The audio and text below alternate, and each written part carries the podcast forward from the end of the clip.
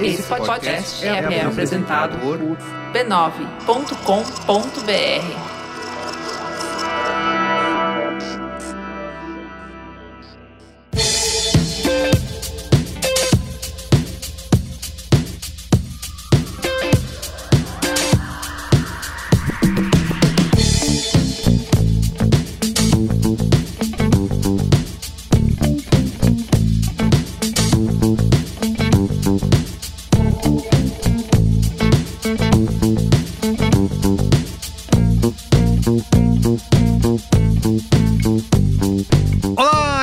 Merigo, esse é o Braincast número 513. Estou aqui com Bia Fioroto. E aí, Bia, tudo bem? Olá, Braincasters! Iago Vinícius, e aí, Iago? Não compre casa amanhã, nem depois de amanhã, tá muito caro.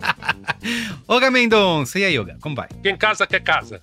E de volta aqui ao Braincast, Johnny Brito. E aí, Johnny? Olá, estou aqui nos meus 30 metros quadrados de lugar de fala. muito bem, ó, hoje aqui nesse Braincast a gente vai explorar aí o fenômeno urbano, femônimo, que tem ganhado destaque já há vários anos, né? Tem sido falado, mas no, principalmente nos últimos dois anos aí, muitas, muitos dados, né? Porque teve um aumento de mais de 20% na construção dos microapartamentos, né? Que alguns gostam de chamar de. São unidades habitacionais compactas que podem Nossa ter. Nossa Senhora! Até. Tem, tem aqui no Brasil, foi lançado. O, o recorde era 14 metros quadrados, mas foi lançado é louco, algum tempo atrás de 10 metros quadrados. E isso é vendido como uma resposta inovadora, né? Para uma demanda crescente aí de você ter moradias é, mais perto do centro, né? De você consumir menos. Até usam o argumento do meio ambiente, né? Para para também tratar esses apartamentos como inovadores. Então, nesse Braincast, a gente vai discutir se é tudo isso mesmo, se representa uma mudança na maneira como a gente vive, né, interage com os nossos espaços, se isso realmente é um design inteligente ou se a gente está se prendendo em caixotes e achando tudo muito bonito, pagando caro, né? Tem isso também. Exato. Muito caro. Muito bem, mas antes. Mas antes. Mas antes, ó, primeiro recado que eu vou dar, aproveitando que a gente falou no Braincast secreto sobre isso, e para ouvir Hum. você tem que assinar o Braincast, e talvez eu Por já não favor, queira. já sabe. E talvez eu não queira mais falar isso em primeiro, já que eu tô falando que você tem que assinar, então você deveria assinar b9.com.br barra assine. Mas, É assine o nosso canal no YouTube, youtube.com barra b9, né? Se inscreve lá no canal, clica no sininho. Por quê? Para você que só tá ouvindo Joinha. o áudio, a gente também publica os episódios do Braincast lá no nosso YouTube. Você pode assistir, seja quando a gente estiver lá no estúdio ou quando a gente estiver gravando remoto, como é o caso de hoje, também tem o nosso vídeo lá, nossas cabeças falantes, né? Exatamente. Para você assistir. Então, dê lá joinha no canal, inscreva-se no youtube.com/b9. E sim, a gente já sabe que nós somos diferentes do que você É. imaginou. Isso. Porque nós somos como Deus nos imaginou, e não você. Tá? Sua imaginação também é válida. Amigo, E que, que Deus tava fazendo quando te imaginou? Você lacrou muito agora em cima das pessoas. Tá todo eu mundo assim, acabado. se quiser irritar, eu irrito. Venha ver, ouvir, sorrir e emocionar, se emocionar com Se a gente. emocionar, é isso aí. Muito bem. E também siga arroba BraincastPod nas nossas redes sociais, lá no Instagram, lá no TikTok, lá no Quai, lá no Twitter Gente, barra X, lá é o no seguinte, Threads. Eu vou contar pra vocês porque que é bom. Porque vocês que mandam ADM, Bia, como é que era mesmo o negócio do qual é a boa que você falou? Ah, Tá lá no Instagram. tá lá. Outro dia alguém falou, é, eu vou es- esqueci o nome, quando eu publiquei o Qual é a Boa, você falou, putz, tarde demais, eu acabei de sair da farmácia e tava tentando lembrar o que, que foi que O a meu Bia Qual é a tinha Boa do- indicado. do Eudora. exatamente, exatamente. É, então, tá lá. Ela tava os- botando CPF, né, na farmácia. Ah, é. Esse negócio de CPF é um perigo. Tá lá o negócio. Cara, eu não, eu não tenho a menor condição. O Iago é perfeito. Tá lá é, qual é- quais são as boas de episódios passados. Tá tudo registrado pra você relembrar aquela dica ou marcar o seu amigo, porque você acha que, enfim, ó, acho que isso aqui você vai gostar e tal. Sem contar que os Brain Corts, que tem vários também, são muito bons pra você apresentar o Braincast pra um amigo seu. Você escolhe lá o que você mais gosta, e você fala: é esse o podcast que eu gosto, vem ouvir comigo. Principalmente Te se o seu amigo for um investidor anjo aí, querendo colocar Se ele trabalha em empresa que, que esteja É. afim de fazer publicidade com podcast, é um detalhe. Uma coisa Exato, que você vai ver. Muito bem. Então é isso, vamos pra pauta? E Vamos. fiquem aí até o final hoje, que o Qual é a Boa hoje vai ser uma loucura, vai ser uma luta Vai. livre. Vai Então, ser. Preparem-se. Não, vai mas ser eu já, eu já sei que isso aí que você vai falar, eu, não, eu já perdi. Tudo bem. Não sei também, eu também já desisti do meu, tá? Agora Eita. ninguém mais quer dar, escolhe a boa. Então fiquem aí. Vambora, Eita. vai. Muito bem. Pauta!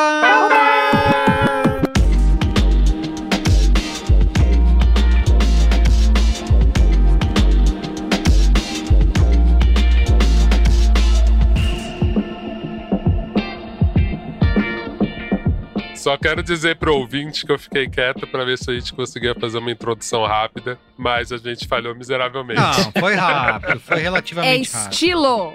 É, é formato. Eu queria começar essa conversa pela conversa de vocês, porque essa pauta só aconteceu, só está acontecendo porque vocês estavam malucos lá no nosso grupo do Braincast, é, revoltados e discutindo a tendência dos microapartamentos que já tem em outros países, né? Já, por exemplo, isso não é mais tendência no Japão faz muito tempo. Mas aqui no Brasil, em São Paulo principalmente, é, o número tem crescido bastante.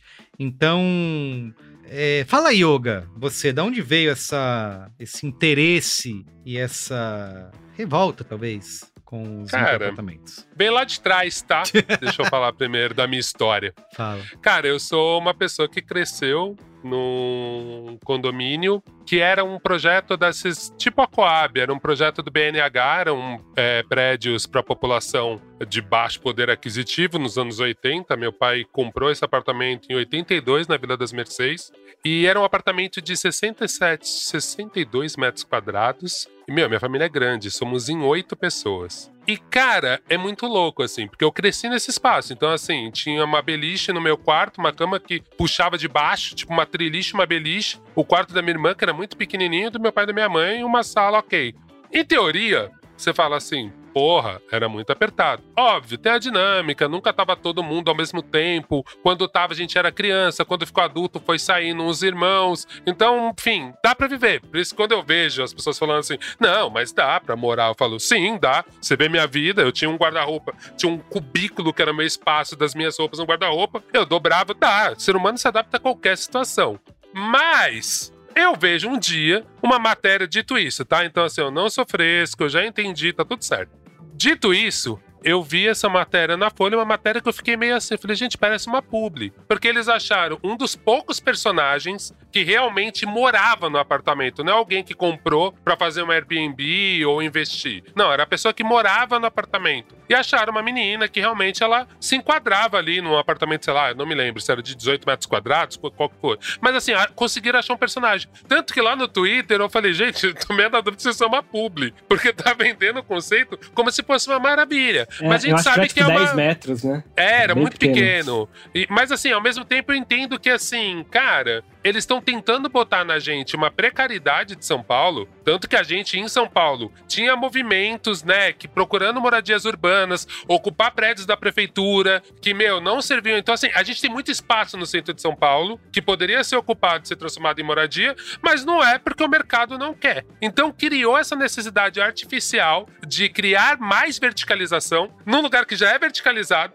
sabe? Então você fica meio tipo, gente, não faz É, sentido. Mas né? assim, só pra gente também contextualizar, tem um lance que isso veio do plano diretor, que é de 2014, né? Isso. que dizia, não diz ainda porque ainda não, não foi alterado, essa proposta está para ser mudada, né? Então, para rever isso, que é para você utilizar uma, é, aproveitar os espaços centrais para construir mais apartamentos, né? Por, um- por por edifício, né? Porque isso seria uma maneira de você resolver o déficit habitacional e é, ajudaria as pessoas e tudo mais. Só que assim, o que aconteceu na verdade é que virou uma solução para pessoas jovens, berriners, né? Que querem viver perto do. Do Só gentrificou perto do trabalho e as famílias de baixa renda que deveriam ter acesso a esse tipo de oportunidade não tem, porque custa super caro. A gente tá falando de um microapartamento que custa 400, 700 mil reais e não barateou. Então, essa, esse é um ponto do plano diretor que está em, em- discussão para realmente é, beneficiar quem precisa, né? Porque essa galera que é jovem, solteira, que tem condição de pagar 700 mil reais num microapartamento, tá fazendo parte dessa tendência e dessa inovação. Mas famílias de baixa renda continuam morando muito longe do trabalho, pegando duas horas, três horas de trânsito por dia, porque é inacessível. Não, e, e, tem uma questão, né, Merigo, que eu falo, cara, se você né, frequenta a periferia, vive, vive em áreas de periferia, você sabe que a lógica de espaço é muito diferente, entendeu? Todo mundo vai construir o seu andar em cima da casa do pai, gigante, 50, mais que 50 metros quadrados, com certeza. É uma outra lógica, sabe? Então, tipo, você percebe que é isso, realmente. É muito ruim cruzar a cidade de São Paulo. Tem a questão de violência nos bairros, então eu entendo. Eu sou uma dessas pessoas, eu saí da Vila das Mercedes para vir pra Zona Oeste, para ficar mais perto do meu trabalho e blá blá blá. Isso há 16 anos atrás. Então, há 16 anos atrás, a grande sacada era comprar ou alugar apartamentos em predinhos antigos, que eram mais baratos, com a metragem muito melhor, geralmente com a parede, isolamento acústico muito melhor, pé direito muito melhor. Então, assim, era uma vantagem para o jovem que estava saindo de casa. Eu ainda acho que tem muito apartamento nesse perfil, mas a gente entende que gerou uma necessidade artificial na maioria das pessoas. Por exemplo, nos Estados Unidos, eu entendo, cara, lá tem prédio de 1800.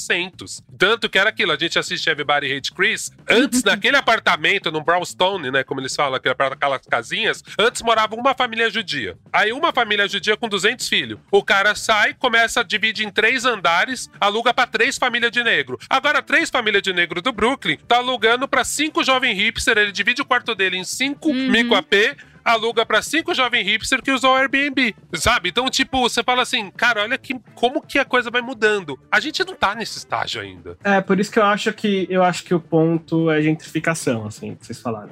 Porque kitnet não é novidade nenhuma em grandes centros, assim, tipo, tem uhum. décadas que isso existe, eu tô aqui no exemplo. Mas que lindo exemplo, hein? Sei que é kitnet, mas que belo exemplo, não? Quem, quem não e... estiver vendo, vá no YouTube conferir o apartamento de Johnny Brito. Vá no meu Instagram conferir o apartamento. Oh, Arroba Brito Johnny. Olha aí, hein? Mas, e... é, é... Vai no meu Tinder já, já. Vai no meu sobe, Tinder Sobe a trilha aí, por favor. Sobe a música de amor aí, gente, por favor. Mas enfim, então assim, isso, isso sempre existiu, né? Isso existe há muito tempo. O que mudou foi o perfil de quem procura esses, esses apartamentos. E eu é. concordo que essa, essa tendência é uma tendência fabricada, né? Tipo assim, a precarização da moradia. E aí, tipo, o que antes era para quem não tinha dinheiro para morar, morar bem, era tipo, ah, fulano mora num quarto e sala ali no, aqui, no centro, né? Era, era tido como curtiço. É. E hoje em dia era um fudido é, tipo, particular. Microliving, uhum. né? Vai então, isso, isso que acho que é, é, a mudança maior, assim, é o como que isso é, vem sendo vendido. Em parte faz sentido com, com a lógica dos dias atuais, mas eu acho que tem muito de, de fabricação, assim. Acho que outro ponto que depois a gente pode até passar por isso é como isso faz fazia e faz sentido antes e depois de pandemia, assim, sabe? O mercado mudou o mindset, né? É, tem uma, uma coisa que aconteceu, eu tá, é, tem a maqui... como o Oga falou, tem a maquiagem da necessidade artificial de precisar fazer isso, né? Quando, em 2018, eu fui morar com o Caio pela primeira vez, é, juntos. E estamos juntos que desde fofo. então. E aí a gente, fofo, né? Aí a gente começou a ver apartamento. E aí, procura, procura, procura. Tem um, um bizarro aqui, um outro ali. Até que a gente chegou num micro apartamento aqui na Zona Oeste é, para quem mora em São Paulo, é aquele predinho que tem uma sacada neon, tá ligado?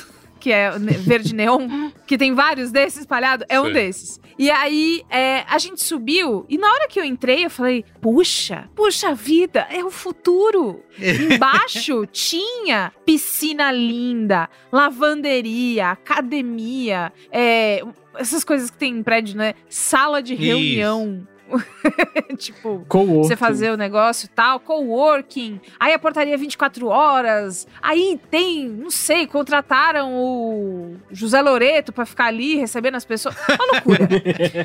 Mano, você sobe no apartamento, eu subi falando, cara, eu só tava preocupada com o valor do condomínio, né? Que assombroso com todas essas coisas. Na hora que a gente entra, parecia que eu tinha entrado num hotel, num quarto de hotel. Porque era a cama no meio, então, gente, assim, a metragem era de um, de um quarto de hotel. Aquilo devia ter, não sei, 10 metros quadrados, 15, não sei. É, então, uma camona assim no meio, armário, A cozinha, entre aspas, é um cooktop, uma boca, na frente É, da cama. Enquanto tá sentado na cama, né? É. Você já fa- faz um. E aí a TV posicionada tipo hotel, sabe? Que fica acima, assim. E aí eu, eu fiquei olhando No teto. e a corretora, a corretora, mas é perfeito pra um casal jovem como vocês. Pensa bem, vocês, vocês vão ter, e assim, umas perguntas sempre bizarras, tipo, e aí, vocês vão, vocês vão ter filhos? A gente Não com dois, aqui. com dois Não anos de relacionamento, Eu se posso entre pôr na olhando. varanda o filho? Caralho, a gente nem conversou disso. Você que tá querendo que a gente converse disso agora. É, porque, ó, por exemplo, aqui, e aí ela começou a dar umas dicas de otimização. Falou de cama, que você pode subir a cama na parede, que hoje em Isso, dia tá isso muito eu na li. moda. Enfim, É. e aí eu, é, eu acho que esse discurso funciona pra muita gente, mas eu, o, o que eu fiquei chocada foi. é, eu tenho coisa. Onde é que eu vou guardar minhas coisas? Coisa tipo. Então, não é só Bia, mas roupa, uma das coisas que as memórias, pessoas colocam fotos é o minimalismo. A gente gravou um braincast tenho. sobre Ah, minimalismo, minimalismo é coisa anos de europeu, atrás. colonizador chato Então, do caralho. Exato, perfeito. Isso aí. A gente, quando gravou um braincast sobre minimalismo, a gente falou isso. É muito mais coisa de gente com dinheiro e que agora prega, ah, É. não quero mais ter É posses. clean. Do que qualquer outra coisa. Então fica aí, sabe? Você vai, eu vou me livrar do que eu não preciso e viver num espaço minúsculo Merigo, um o bolo de foto da minha infância, eu vou guardar onde? O, Digital o negócio agora, do, do- que o Caio ganhou do avô dele. Então, assim, a gente começou a ficar muito chocado. E aí, quando a gente foi embora, um ficou com medo do outro ter gostado. Então a gente Ah, saiu meio assim, ó. Ah, Será inter- que- Interessante, interessante, né? Aí, o que que você É, achou? mas é meio apertado, né? É, mas, mas às vezes pensando Aí bem. vai aí- chegando até os dois falarem uma É, merda, né? é horrível! Isso é horrível! E aí, é, é, assim, o Caio cresceu no interior, né? No interior de São Paulo, em Atibaia. Então, O banheiro cresci- dele era maior que isso. é, entendeu? Eu cresci em São Paulo. O menor apartamento que eu já morei, a gente tava falando antes de gravar lá no grupo, foi de 30 metros quadrados. Quando eu saí da casa da minha mãe, pela primeira vez, eu morei num, num apartamentico, pititico, enfim. E, e depois, eu, eu não acho. E aí, entendam, não é que eu, é um delírio de tipo, todo mundo precisa de um milhão de metros quadrados para viver. e tal. Não é isso. Mas criar uma vida, laço, raiz, guardar suas coisas, criar novas histórias, poder ter filho se você quiser ter filho ou não, comprar, é, poder ter cachorro, gato. Não, e, e- ainda mais pra uma pessoa que cresceu em Atibaia igual, igual Caio, que tem espaço até pra você ter um amigo miliciano com um colchão na sala. Onde você vai pôr o seu amigo miliciano com um colchão? Como é que vai fazer, gente, pra nutrir a Porra. história do Brasil num apartamento, microapartamento? Ah, gente, Cara, Porra. isso foi muito específico. Tá tudo bem no seu país? fala você, Iago, depois Tu eu me quero... apego, apegado ao passado. É. Bom, eu também, assim como o Olga, vim de um contexto de família pobre. É, Aqui em São Paulo tem muito isso, que é uma coisa muito por causa do Maluf, que o Maluf tinha o Promorar, que era a ideia de você dar um quintal pra pessoa e deixar o pau torar. Isso. Então, quintal com 50 casas. E aí a gente que era pobre, a gente que era mais pobre que os pobres, né? A gente adaptou o Vira um- modelo. Para. um feudo, Uma um casa. feudo. É, uma casa para 90 pessoas. Então morava. Meu, meu, meu vô teve 40 filhos e botou todos os filhos dentro de uma casa, a gente morava lá, É em isso. relativa desarmonia.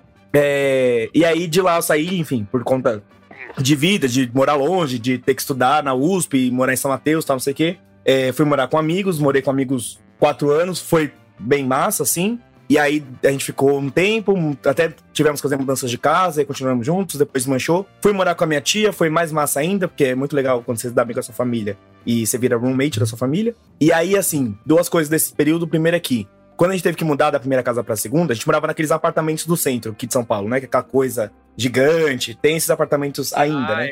Pé Uhum. direito gigante. É, o pé direito alto, o apartamento tinha, sei lá, 80, 90 metros quadrados. Porque era eu e mais três, né? Eu morava no quarto de empregada, dormia no quarto de empregada, e eles dormiam em quartos de pessoas que não são empregadas. É, herdeiros que chamam. e eles não são herdeiros, tá? Só o quarto. É, e aí, quando a gente teve que mudar, porque pediram apartamento, a gente decidiu continuar morando junto, já foi muito difícil encontrar ali pelo centro um apartamento que comportasse quatro pessoas, porque começaram a demolir esses apartamentos antigos para Uhum. colocar apartamentos é, individuais. E, e no máximo dois quartos, e aquele dois quartos que assim, é você e suas coisas, não é você e outra pessoa. É, e a galera muito desincentivando, assim, quando ia procurar, era tipo, nossa, mas por que você vai morar com esse tanto de gente? Tipo, desagrega, sabe? Sei lá. E aí, quando eu fui morar com a minha tia, porque minha tia tinha acabado de comprar o apartamento dela, era no Brás, inclusive, que é um, um bairro que foi bem afetado pelo plano diretor, que é perto do centro e era bem a área que queria ser estimulada. É, é um, um condomínio com 900 apartamentos, Porque tinha essa ideia, que era fazer coisas incríveis, assim. Porque esse condomínio que tem tudo dentro. O, nome do. Não vou dar o nome, né? Porque senão vão sequestrar a gente. É. mas ele é todo vinculado. O conceito do. O prédio tem um conceito, o conceito é todo vinculado à piscina, tem sauna, tem tudo. É, o Vivendas do Brás. Eu tô um pouco obsessivo, gente, desculpa. Boa. E aí, e aí tinha esse, essa, essa experiência, esse, esse, apartamento que é uma experiência. Por que, é uma experiência? Porque dentro do seu apartamento você não vai poder viver muita coisa, então você vai ter que ver coisas no seu prédio. E aí a área comum do prédio é uma coisa impressionante tal. É muito. É um conceito de resort mesmo. É, e aí, ali naquela época, eu tinha percebido que era meu caso de morar sozinho. Hoje, eu tô morando, então, numa kitnet de 25 metros quadrados. É, sinceramente, assim, é, ela atende minhas necessidades, que são muito poucas, porque eu sou um homem muito simples, vocês deviam ser mais como eu. e, na real, eu não tenho interesse no futuro próximo de morar num lugar maior, assim. Eu, eu gastaria meu dinheiro com outras coisas. Porque, enfim, Mas você vida... iria para um apartamento de 10 Exato. A caixinha é de isso. sapato que a gente tá é, falando. Tem um é, Você iria? Exato, exato. É, é, eu queria passar essa linha na fogueira aqui. Kitnet é uma coisa, microapartamento é uma outra coisa. Não, e é, você sozinho, né? Exato, exato. Eu sou uma isso. pessoa. Isso. Você não tem nem pet. Em busca de não ser, viu? Qualquer coisa chama lá. Mentira. é o Insta, amigo, por favor. Mas aqui. so, sobe a Vai, música tá de romance e, e o Tinder. Tananana, mas...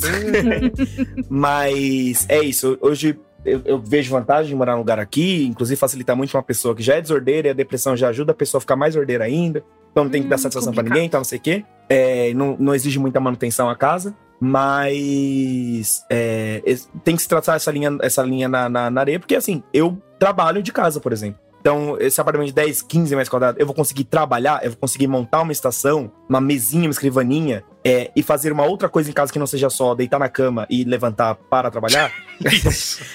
é, é, assim. É, e aí a gente tava pesquisando para essa pauta agora, porque inclusive é, a gente começou a perceber, porque a nossa grande angústia é quem em sã consciência, aceita morar nisso. Porque aqui em São Paulo, pelo menos, eu não sei como é em New York, o Olga que é viajado sabe, eu não sei como é em Buenos Aires, o Olga que é viajado sabe. O Olga é bastante contar. viajado, ele sabe da maior parte das coisas, mas aqui tem essa proposta de, bom, apartamento menor, porque a gente não pode pagar, então o preço vai ser menor. O preço, ele não é progressivamente menor. Ele é ainda, tipo, a ah, comprar um, um, um, estúdio, que aqui se chama estúdio agora, né? Estúdio, estúdio, estúdio, perfeito.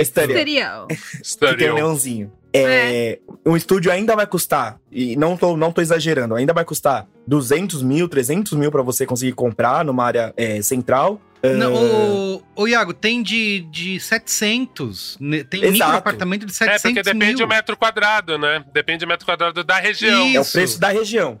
E aí tava muito sem tá incluso E sem tá incluso aquelas inovações todas de móveis uhum. que eles falam que tem que ter, né? Que você fica vendo no TikTok aí, no Mano, Instagram, você vê a galera com cama que baixa, com coisa que abre, com não sei tem o quê. Tem um novo, uma nova série da Netflix que chama-se Hackeando a Sua Casa. Uhum. É que em inglês é Hacking Your House. E em português não sei se ficou hackeando, mas enfim. Eu assisti numa. famoso assistir numa sentada uma na sentada. casa de amigos. Porque é justamente essa história. Então eles escolhem um cômodo. Música do história... Tinder de novo. tá foda, hein? Mano, hoje tá demais. Hoje, hoje a gente tá demais a conta. Hein? E aí é. A, as pessoas escolhem um cômodo. E aí é uma, uma coisa assim, tipo. É, olha, esse pai tem que trabalhar no mesmo lugar em que a gente escolheu para ser a brin brinquedoteca das crianças. É, Foda-se. E aí, que o que a gente vai fazer? Funciona muito bem. Só que esse programa ele é meio ruim. Tipo, os designers eles são um pouco ruins. Essa que é foi a graça. É a merda esse. É, esse é o qual é a Põe bosta, as crianças exatamente. no armário. Então, eles fizeram tipo Isso um que armário. É legal. Cara, com um armário criança, retrátil, esquece. de uma coisa parecia de escape room, assim. pra guardar que a criança perfeitamente dentro. pra alguma criança se enfiar ali e ser esmagada. Meu Deus, todo episódio. todo episódio. Toda vez some. É ele que tá lá. Todo episódio eles fazem alguma cagada com a casa que, fica, que tá na cara que é cagada, mas enfim, assistindo esse programa perfeito de. de, de Eu amo. Programa de, de mais ou menos ruim arrumação. É, é de arrumação é meio ruim da não, casa. gente, com criança tem uma coisa, esquece, não dá. É, tem uma coisa que me chamou muito a atenção que a gente conversou sobre, que é quando você resolve que você vai depender de engenhocas para você conseguir morar na sua casa, então, a cama que sobe, o armário que você vira, ele vira outro armário, não sei mais o que é muito mais chance de você ter. Não que casa grande não tenha dor de cabeça, são problemas diferentes. Mas a ideia que a gente tem de, ó, tô clean, não tenho nada aqui, aqui é só o lugar em que eu durmo e tal, porque eu quero viver a cidade. Ai, vai se fuder. Você vai arrumar um monte de outras dores de cabeça que na hora da maquiagem, de vender esse microapartamento, são vendidas como soluções descoladas. Olha que descolado. Se a sua minha cama, cama vai não descer vai do não descer, teto. você dorme no Se chão, fudeu. amigão. Se fudeu, entendeu? Tem microapartamentos que estão sendo vendidos como até uma solução de luxo, né? Assim, eles são metidos a luxuosos. Então, e tem muito essa, essa, essa tensão entre o que é microapartamento para essa galera, que eu quero fazer essa pergunta para vocês, se não valeria, e também o que, que é uma necessidade de habitação acessível para família de baixa renda, né? Então, acho que é, é esse, esse ponto que tem que ser. Não adianta você ter microapartamentos e, e, de novo, né? Você vai empilhar quantas pessoas dentro do microapartamento. Isso resolve? Isso é saudável para as pessoas? Você tem uma família inteira dentro de um microapartamento? Mas uma, uma das desculpas que todo mundo dá, e eu já fiz isso, tá? O primeiro apartamento que eu morei quando eu saí da casa da minha mãe, que até hoje ela reclama, aliás, por que eu fui fazer isso? Não precisava, é, que eu queria morar sozinho. Eu, a minha escolha foi é assim, o que, que, eu, que, que eu posso fazer com o meu salário, né? Ah, sei lá, eu posso finalmente realizar um sonho e financiar um carro, ou eu posso alugar um apartamento perto da agência que eu trabalho e ir a pé. Eu fiz a segunda opção, porque eu pegava duas horas de ônibus todo dia Uhum. para ir trabalhar, tava de saco cheio, não aguentava mais. Uhum. É, e aí fui pagar um aluguel caríssimo para morar do lado da agência. E era assim, não, não se chamava microapartamento, mas ele pode ser dentro da escala, ele pode ser considerado. Ele tinha 24 metros quadrados. Eu não tinha espaço para ter fogão e geladeira dentro do apartamento, então eu só tinha geladeira e o micro-ondas. Fogão não, não tinha como ter. E máquina de lavar também não podia ter. A minha máquina de lavar era aquela Brastemp ovinho, sabe? Que dava pra Uhum. lavar uma camiseta por vez e cueca era o máximo, né? Não, Cueca não lava no pra- banho, bobo. Isso, não conseguia lavar uma quase comprei calça. dessa quando eu mudei pra cá, e aí eu não comprei, porque agora tem essa, esse boom que acompanha o boom de microapartamentos, que é o boom de lavanderias de autoatendimento, e eu lavo lá.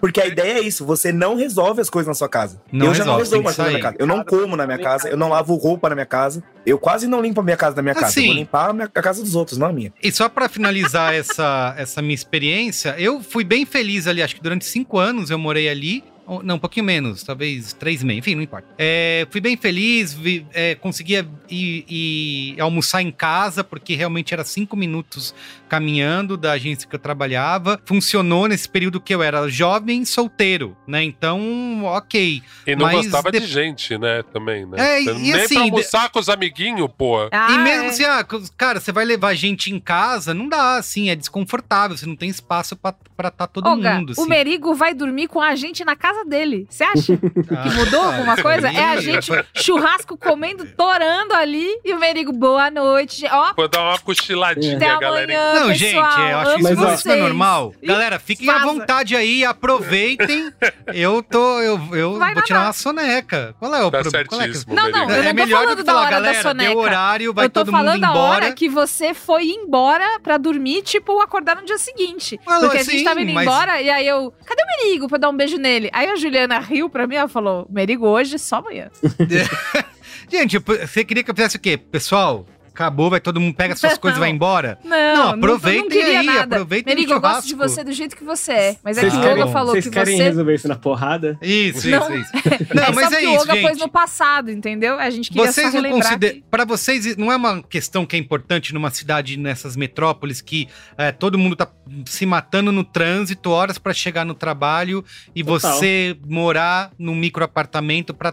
Tudo bem, Mas- esquece a questão do remoto e da que a pandemia mudou com tudo, e talvez esse é. papo não faça mais sentido. Porque as- até porque as empresas, até o Zoom, quer que as pessoas trabalhem agora no é, É. Presencial. escritório. Então, para vocês não faz sentido? Não, sabe o que eu acho, Merigo? Eu, eu só acho que a gente transferiu uma culpa que era do governo, do governo, da prefeitura, da gente mesmo cobrar da prefeitura. Um transporte melhor e mesmo essa divisão mais inteligente de zonas mesmo, né? Então, tipo assim, agora a gente vê que tá tendo uma gentrificação no Tatuapé e é assim, como eles estão tentando levar um centro comercial para lá, quem é de Itaquera agora trabalha no Tatuapé, não precisa estar Berrini, sabe? Er, eram coisas que a gente podia ter discutido melhor na cidade para não ter esse eh, todo dia a gente transportar uma Suíça da zona sul para zona é. leste, da zona leste para zona sul. Então, é. acho que só a gente deixou mais uma vez, como bons brasileiros, a gente deixa pro capitalismo, para as empresas tentar resolver um problema que é nosso, que é um problema de administração pública. Então, acho que assim, uhum. óbvio, pensando no indivíduo,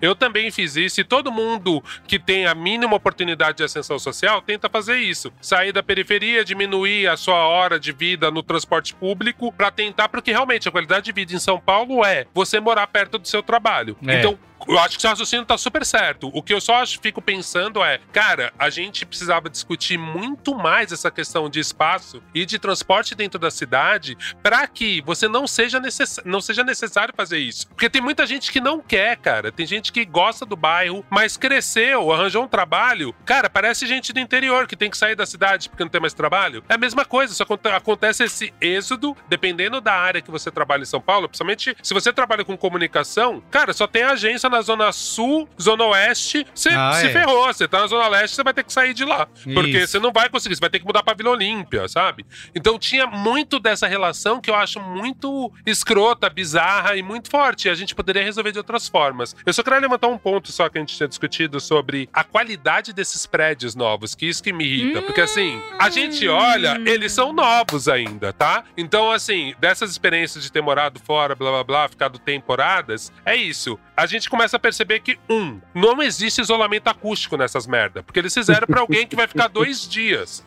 É só que geralmente. Papel sulfite. Só que geralmente quem aluga o Airbnb o cara tá no molde diversão até full alegria, full tudo. Ele vai fazer todos os tipos de barulho. É por isso que ninguém gosta do Airbnb aqui no Copan. É, justamente. O cara vai, vai para fazer uma festa, para fazer a esborna, pra fazer coisas que ele não faz numa segunda-feira normal, porque ele tá três dias na cidade. Duas. Transar no brise. Vai fazer tudo que ele puder fazer. Ele pagou para isso. Só que assim, só que ainda o Copan tem algum isolamento acústico, né? As paredes tem, são grossas. Tem. Agora, cara, perto desses prédios, eu fui visitar um amigo que estava em São Paulo, num desses prédios na República. Cara, você ouvia a televisão de todo mundo. Não era no corredor. Você ouvia dentro do seu apartamento. Você fala, cara, e não, e não parecia estar tá ninguém chutando balde, sabe? Você fala, cara, não tem é isolamento viver, nenhum. né? Amigo, sabe aqueles vídeos de gente que arre... Muito nos Estados Unidos, né? Que lá é tudo é feito de drywall. É, drywall. Que alguém dá um soco numa parede, ou, ou tropeça e cai, e aí pum, fura a parede de uma uhum. maneira horrorosa, quase de desenho animado. E aí, assim, é esse futuro também de, de manutenção que a gente tá pensando. Deus Porque às vezes defenda. você só tropeça normal, né? Em casa acontece. E cai no ou, vizinho. E, e, cai no colo da dona Lúcia, né? Pelo amor de Deus, Mas, não tem como. É, eu, eu queria trazer um pouco da minha experiência recente com isso. Porque eu, eu fiz justamente essa, essa, essa jornada. Até final de 2021 eu morava num sobrado na Lapa. Então, com garagem, quintal, rede no quintal, eu tinha um, um quarto com banheiro, é, um escritório, que acho que o escritório é do tamanho do meu apartamento hoje, né, que era um segundo quarto que fiz escritório.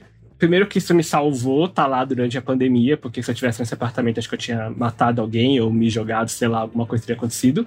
E só que várias mudanças aconteceram na minha vida nesse período e eu falei, tá, essa casa tá muito grande para mim. Eu adoro aqui, é uma delícia e tal, mas tá muito grande para mim para manter, seja de grana, de limpeza, de tudo. E aí eu comecei a pensar algumas coisas, né? Conversar com algumas pessoas é, e falei, tá, eu quero morar no Copan. Acho que tem essa, esse clichê do, do designer que gosta do Copan e blá blá blá. Sim. Eu não só queria morar no centro, e tinha um pouco disso. Eu cresci na Zona Oeste, na Pompeia, Perdizes, Lapa, aquele miolo. Eu falei, tá, eu quero morar em outro lugar, eu quero saber como é que é, é viver a cidade de uma outra forma tal. E comecei a olhar, e sério, eu olhei acho que uns 20 apartamentos aqui. Então eu vi desde apartamentos micro até apartamento enorme. E a minha linha de corte era: cabe geladeira na cozinha? Porque aqui isso é um luxo.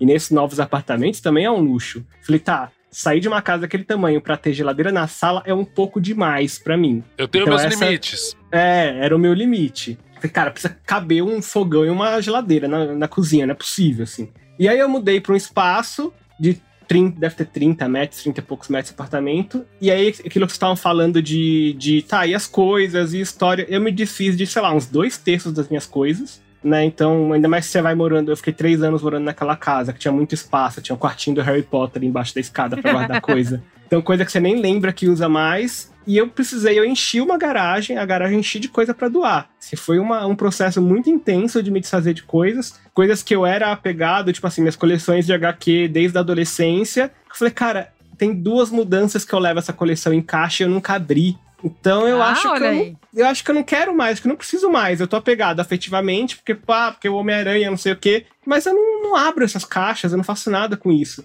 Então, assim, foi um processo de me desfazer de muita coisa, móvel, vender móvel grande, Como que é o nome da, da, moça lá? Kondo? Maricondo? É, Marie Kondo. Marie Kondo. Marie Kondo. É, Você fez aí, isso. Assim, isso aqui me traz alegria. Isso aqui me. É isso? E não era nem o que me traz alegria, isso cabe. tá ligado? tipo, eu vou precisar disso, isso aqui cabe. Mas você agradeceu o gibi do Homem-Aranha 37? É isso. Agradeci, agradeci. um por um. Eu fiquei, um eu um. fiquei com, tipo, uma pilha. Tinha uma ca caixa, eu fiquei com uma pilha assim de HQs. É. E aí. É... E é muito doido, assim, sair dessa realidade para um espaço menor. E assim, eu fiz muitos estudos, eu mesmo fiz planta do apartamento, não sei o que lá para planejar.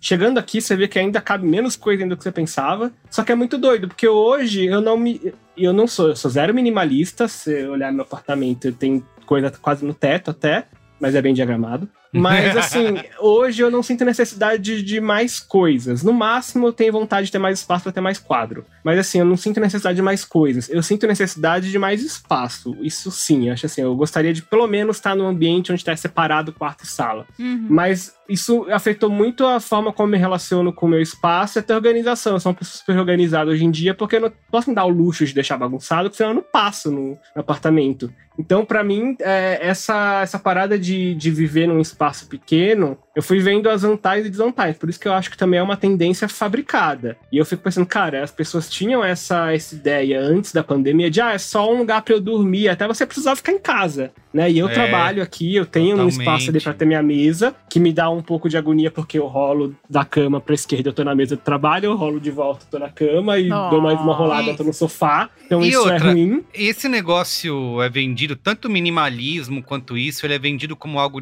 para um público jovem, né? É, sendo que a, a, a, população mundial está envelhecendo a passos largos, né? Até, não, sei lá, 2000 sim. e o quê. Então, é, não dá para você ficar num micro apartamento com uma família, né? Com, é, é para uma pessoa, cara. Isso para mim é pra muito uma claro. Pessoa. Ou com dificuldade de mobilidade também, né? Exatamente, é. Então, mas esse ponto que eu queria levantar. Eu moro na frente de um lar residencial para idosos.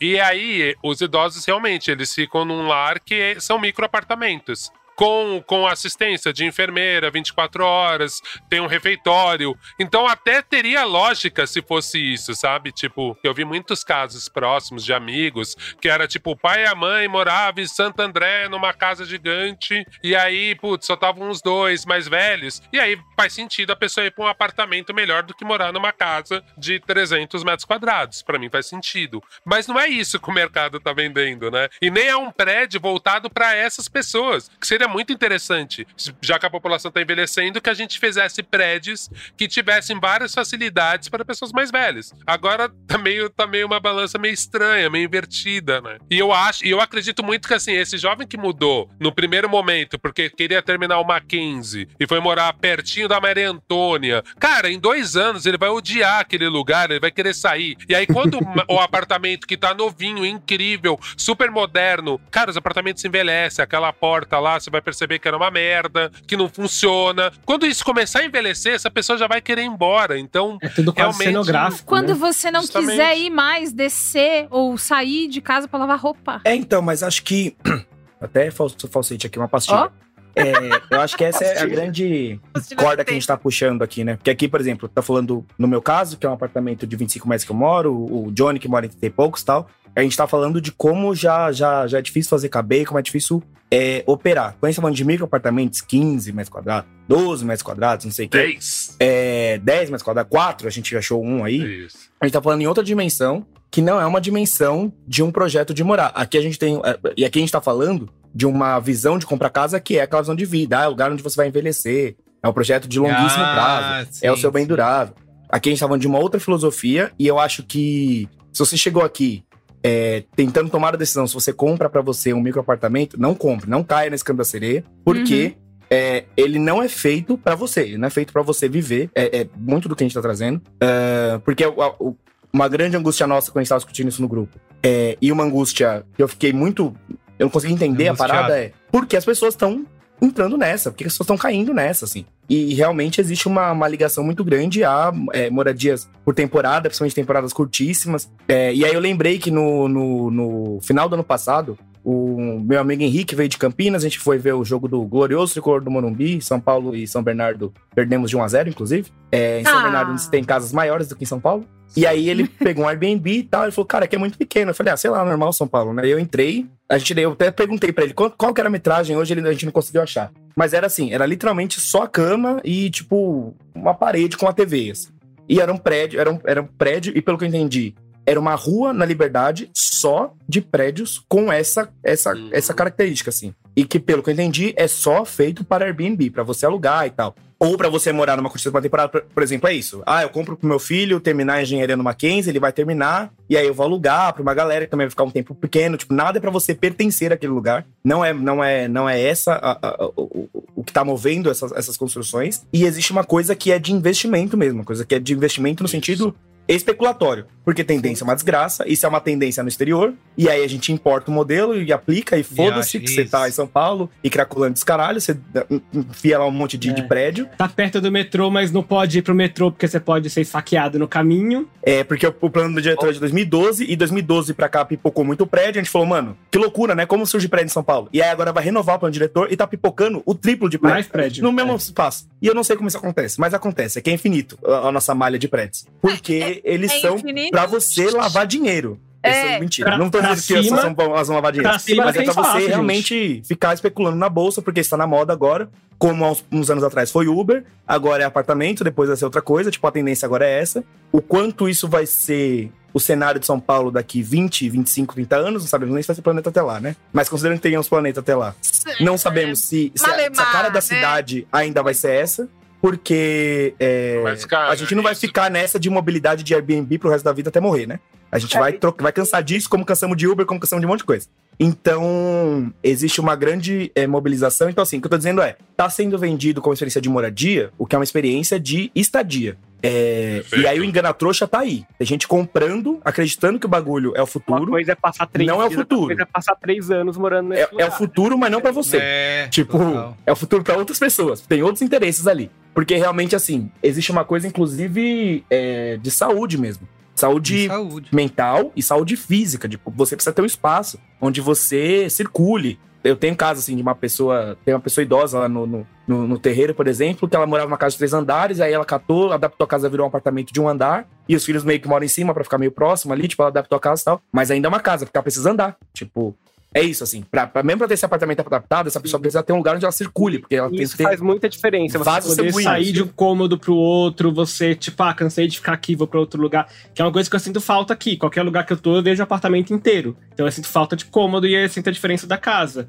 E isso é muito importante, tipo, e, inclusive essa, essa, coisa da demanda fabricada, assim. Uma das matérias que a gente, que a gente viu quando a gente tá conversando falava isso. Ah, é uma demanda que existe, tipo, é uma questão de oferta e demanda. Mais ou menos, é uma demanda fabricada porque a maioria desses apartamentos novos são vendidos para investidores para fazer Airbnb. Né? Aqui mesmo tem um cara que é dono de sei lá quantos apartamentos, que é tudo Airbnb.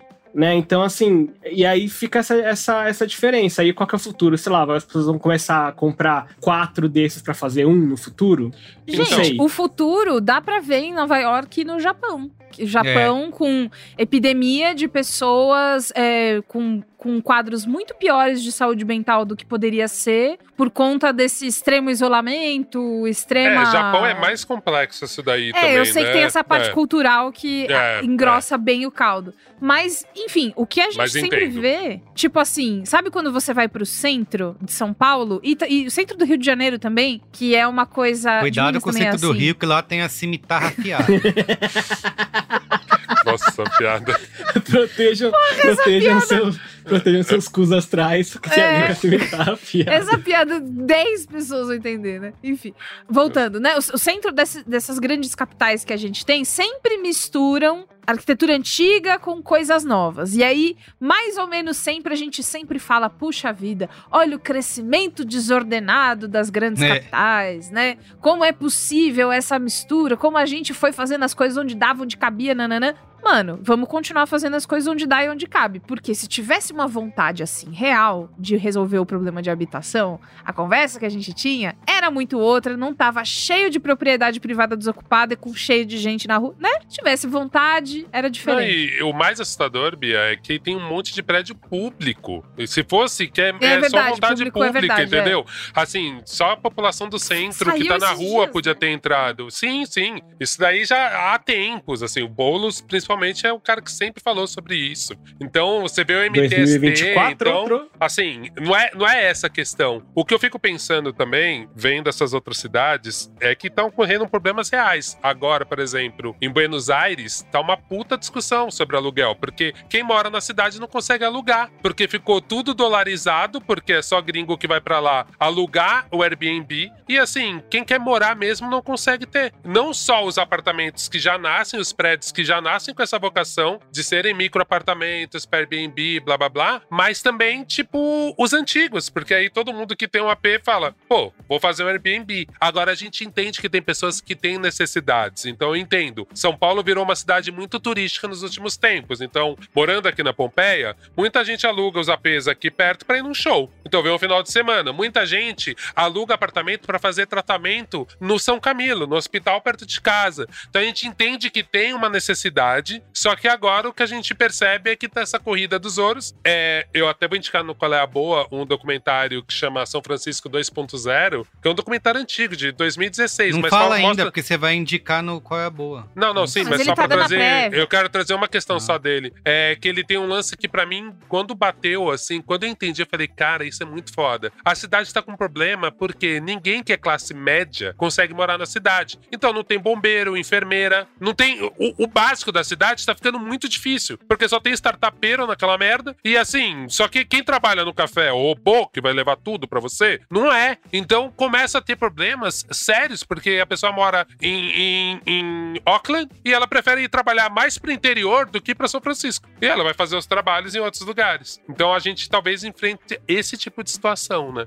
Importando problemas que. E nunca Eu soluções. queria perguntar pra vocês sobre é, um dos grandes argumentos, né? Vocês até já tocaram um pouco nisso, que é um dos de- os defensores dessa. Ah, você tá perdendo espaço físico, mas veja só, ganhando acesso a muitas comodidades, né? Aqui nesse, nesse condomínio com academia, jardim, uma varanda que é maior do que o próprio apartamento, enfim.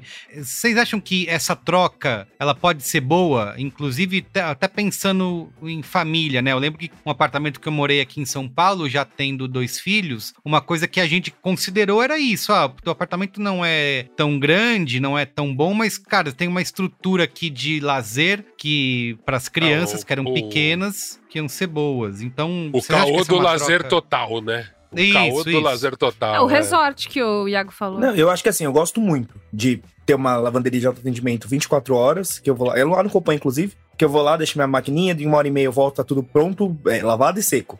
Eu Aquele do Sapão, adoro ter Tem no 24 Sapão. horas de comida ao redor e eu posso pegar onde eu quiser. Eu adoro tudo na minha vida seja resolvido. E eu vou, eu faço o que eu tenho que fazer, vou embora, eu não preciso me comprometer com nada daquilo. Eu adoro tanto que eu tenho certeza que não é bom pra mim.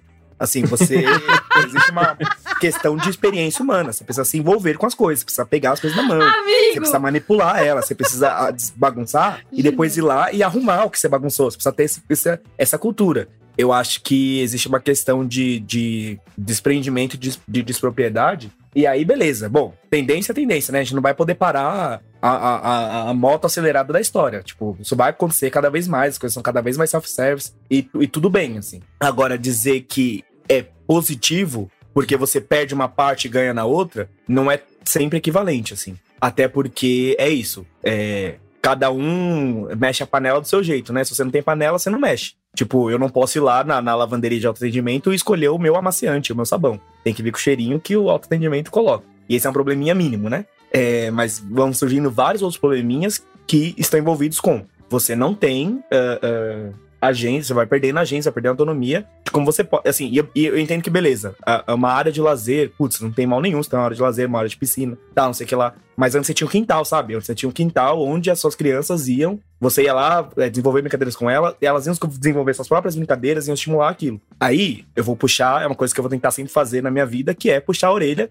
da mileniada, né? E da mileniada e da geração X também. Uhum. Que é, ah, nossa, essa galera fica enfiada no celular o dia inteiro. Eles não fazem mais brincadeiras, eles só querem o que tá no celular pronto para eles. Mas aí quando é para fazer uma brincadeira externa, a gente vai lá, pega uma brincadeira encaixotada, bota a criança dentro de um parquinho com brinquedos muito escrito com uma nova instrução como a criança deve brincar com aquilo, porque a gente também não vai lá ensinar a criança a fazer essa brincadeira, né? Então, é, não, e... eu acho que a gente tá extrapolando do que a gente reclama das telas pra vida, assim. E aí é tendência, isso vai acontecer. Isso a gente tem que se preparar para isso. Mas é, encarar apenas com uma coisa positiva como uma facilidade não é exatamente uma facilidade. Antes da gente pular, é, achei aqui o dado. Em São Paulo são quase 590 mil imóveis vazios, cerca de 20 vezes o número da população que uhum. não tem casa na cidade. Precisava, não precisava, né? Não, e o quanto é público, isso que é mais assustador. O quanto, o quanto deles é público e tá lá. É, tem um ponto também que eu acho que dará até um outro braincast sobre essa questão da infância, mas é uma experiência pessoal. Eu cresci nesse condomínio muito, muito grande. Quem é da, da área sabe, o apelido era Pombal, do condomínio de tão grande que é. 20 blocos gigantescos de 13 andares, são duas cidades, assim a gente tinha muito espaço e a gente brincava muito no condomínio. Cara, hoje, quando eu vou visitar minha mãe, que ainda mora lá, cara, tem tipo três crianças brincando. E tem criança pra caralho no condomínio. Mas a cultura mudou tanto que mesmo crianças Sim. com espaço não usam espaço. Então eu lembro que era assim, eu ficava até 10 horas da noite. Aquelas coisas bem de criança, subia com dor de cabeça, falava, mãe, eu tô com dor de cabeça. Eu... Também você não almoçou? Mas é verdade, porque eu tava brincando. Tomou um copo d'água hoje. Antes da gente ir pro Qual é Boa, eu queria lembrar que eu tava vendo um canal que o Hugo indicou aí, como que é Never Too Small, né? Porra! Já tá queimando meu. Ué, mas. É, uma, é a dica do pauta Johnny. esse aí, né? Ah, mas Johnny. faz parte da pauta, né? O, vai aí, vai. Ah, o, o canal. O cara vai lá visitar vários microapartamentos no mundo. E assim, é, tem toda uma estética bonita, né? Dos arquitetos que fizeram a sua própria moradia ali, derrubaram casas que estavam caindo aos pedaços e construíram algo com design inteligente. E aquela conversa sobre. Ah, eu vi um lá que o cara falando, eu tenho maior conexão conexão com a cidade e onde eu moro, eu vivencio, não sei, às vezes parece meio um papinho, mas o cara tava em Paris, então talvez lá deve ser diferente. Mas o que eu queria perguntar para vocês é se isso tudo, é, vocês falaram muito em uma uma coisa fabricada, né? Mas se é tudo tão fabricado ou realmente a gente não tem um pouco aí, é, é, assim como diz o minimalismo, né? Da gente ter menos coisas e tal. A gente que aspirava a ter cada vez casas maiores, morar, né? A gente, era, a gente foi educado com isso, né? As mansões com 43 banheiros, né? Isso era o símbolo de status e riqueza. Será que a gente não tá desafiando essas crenças culturais e convenções com esse tipo de diminuição do espaço que a gente vive? É só coisa cê, ruim? Você tá falando que morar em, kitchen, em estúdio é decolonial agora, seu Merigo? É isso que você quer dizer? Merigo, é padrão. Teve, sabe eu, quando eu a, a gente fala vocês. de padrão de beleza? E aí a gente fala assim, ah, sabia que antigamente o padrão era você ser gordinho, porque significava que você tinha dinheiro para comer, e hoje em dia é o contrário, porque significa que você tem tempo e dinheiro para investir numa dieta, para você poder poder ir à academia, fazer procedimentos estéticos, é a mesma história, é padrão. Se é, antes o que era caro, foda era o grande, e hoje o caro, foda, status é morar no meio do, do, do pulso da cidade, dentro de uma caixa de vans, mano, segue sendo complicado, entendeu? Não, que acho que tem umas questões aí que, assim, primeiro que quem tem dinheiro para comprar uma casa com três quartos, garagem e quintal hoje em dia, né? Então, assim, se o apartamento pequeno tá caro, a casa grande tá é. tá mais cara ainda, tudo bem, a gente tá falando de regiões centrais, de grandes centros, se você vai pro interior, sei lá. Mas nunca é barato, mas, né? mas nunca é barato, exatamente. Tipo assim, ah, você quer o, o que é muito caro ou o que é um pouco caro? Então, acho que tem um pouco disso também que vai mudando. Tem a questão também de fase de vida, né? Você perguntou ali se é uma troca que compensa? Cara, depende dessa fase de vida, cara. Às vezes uma, tá numa fase que compensa. Mas eu também acho que talvez essa, essa ideia de o, o, morar em lugares tão grandes, não sei o que lá, eu acho que. Eu não sei se tem, tem volta esse caminho, sabe? Eu acho que a gente já tá num, num caminho sem volta de de Depende. como que a sociedade foi se desenhando nesses grandes centros, eu não acho que tem volta, assim. Eu acho que pode amenizar essa pseudo-tendência de micro apartamentos. As pessoas falam, tá, ok, não dá pra ficar tão pequeno, mas eu não sei se se volta sabe? Acho que não. É, eu, eu acho que a gente ainda vai ver muita mudança, porque grande parte da gente ter grandes centros era desculpa do trabalho. Tanto que a gente vê um movimento muito grande que teve na pandemia, né, das pessoas indo para esses subúrbios que tem, tipo em São Paulo, tipo Alphaville. Então, o que me irrita só nessa coisa é que quem fabrica a tendência não vive nela. Então, o dono da incorporadora mora em é Alphaville. Isso aí. A é blogueira que mandou você nunca comprar uma casa e alugar, daqui cinco vídeos ela mostra o vídeo da mansão que ela comprou, tipo, no interior de São Paulo. Então a gente sempre sabe que no final é muito isso, assim, a pessoa te vende uma imagem e ela tá fazendo o oposto, ela aceita a contradição dela. Então, eu acho isso tudo muito relativo. Mas eu fico pensando muito nisso, assim, cara, tem muita coisa que se hoje eu não precisasse ter saído da Vila das Mercês por causa de trabalho, talvez por causa de uma vida cultural mais interessante, porque a maioria das coisas que eu gostava tava mais na região central, e aí a gente vê um evento tipo Perifacon, eu super entendo, eu falo, caralho, eu queria muito não ter que ir até a Vila Mariana para ter que ir até a Gibi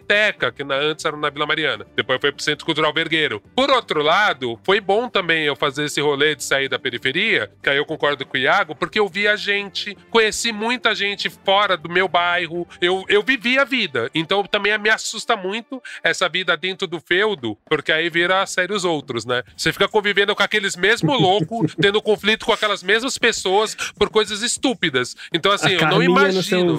Cara, eu não imagino o que, que é aqui, esse tipo de vida que eles tentam vender nesses apartamentos modernos, sabe? Tipo assim, você receber a sua família no salão de festas, porque você não tem espaço na porra da sua sala, sabe? E aí a família da Mariazinha também tá, o do João do 54, quer dizer, sei lá, se eu tô tão preparado para esse choque toda hora. Estou super individual, num espaço que eu tenho que levantar minha cama para fazer o yoga, e aí depois eu tô, tipo, dividindo a minha sala de estar com 30 pessoas que eu não conheço. Tem uma coisa que é muito importante, que é você falar para as pessoas quando elas acham que elas estão loucas, que elas não estão loucas. Acho que uma boa parte desse programa é avisar pessoas, meu, você tá achando meio estranho o que tá acontecendo em São Paulo? Normal, você, você não, não tá, tá louco. Tipo, é estranho. Não, não, não, não tá é, certo. Iago, se você pegar os vídeos que as pessoas demonstram esses microapartamentos no YouTube, é, tem muita gente nos comentários, ai, que incrível, que não, não, e todo mundo com uma que naturalidade. Sonho, meu sonho é, morar num lugar desse. Que é a loucura é, da do recorde, né? Porque você falou isso, ó, quebrou um recorde do apartamento, menor apartamento do é, São Paulo. É. Gente, será que tem recorde que você precisa quebrar? Cantora Anitta. Tô falando diretamente com você agora. Eu sei que você me ouve. É. Mas, cara, porque você perguntou antes, tipo, ah, putz, antes tinha essa tendência de mansão e palacetes e não sei o que lá, babá. O problema da humanidade é que a gente nunca busca o equilíbrio, né? A gente sempre enfia o pé na ah, jaca. É, é tipo, cara, eu não preciso trocar o meu, a minha mansão que eu não tenho, né? Que eu sou um homem preto do Brasil. É, de não sei quantos metros, com mucamas dentro dela, por uma caixa de fósforo de 14 metros quadrados. Tipo, existe uma zona cinzenta e eu recomendo a você que me ouve e a mim mesmo buscar essa zona cinzenta. Tipo, existe um meio termo ali. Você não precisa enfiar o pé na jaca no caso enorme e nem enfiar o pé na jaca no caso minúsculo. Tipo, e existe uma pressão, e existe um marketing, existe toda uma máquina de influenciador que o Olga trouxe, de, de, de é, empresário. Tem essa coisa de botar um neonzinho na porta. É o que a Bia falou, é efetivo, cara. Você fala, mano, eu vou morar no futuro, foda-se o que vai acontecer. É, é o futuro. tipo, você entra lá e fala, ah, o futuro, é Mojo Dojo Casa House lá. Casa não, House, eu, exatamente. Eu, eu queria, exatamente. eu queria muito entrevistar essas pessoas depois de cinco anos sabe? Tipo. Depois tipo, de um meu, ano, cara. Um, um ano, ano assim. E aí, o que, que você acha? Só pra tá ver feliz? se a pessoa ainda. Com certeza, depois de dois anos a pessoa tá tipo, velho, Tem. eu quero sair daqui. Eu já acho que eu já passei isso. essa fase da vida. Eu acho que era isso, transitório. Isso. E normal. E é isso mesmo, isso é a vida. Mas. É, exatamente, é ok pra fase. Tem um vídeo do Casimiro reagindo a um casal dizendo que saiu de uma casa. É uma, é uma matéria da exame, eu acho. E aí nessa matéria fala da tendência dos microapartamentos e o casal que saiu de uma casa de 500 metros que ele é no interior de São Paulo, acho que Santa Isabel, para morar num apartamento de 40 metros, que nem é tão pequeno, né? 40 metros. Isso que eu falar, 40 eu... metros. Hoje em dia, Sussa, 40 pra pra mim, casal. eu ia correr Eu acho, apartamento. é, pra um Pra casal. um casal, E tá aí- sussa. Aí tá eles falando lá, a, a mulher tentando se convencer, não, porque agora eu sou realmente dona da minha casa, né? Porque eu, eu, eu limpo tudo e aqui é tudo mais perto. E aí, enquanto ela vai falando, o marido vai ficando cada vez mais baixando a cabeça.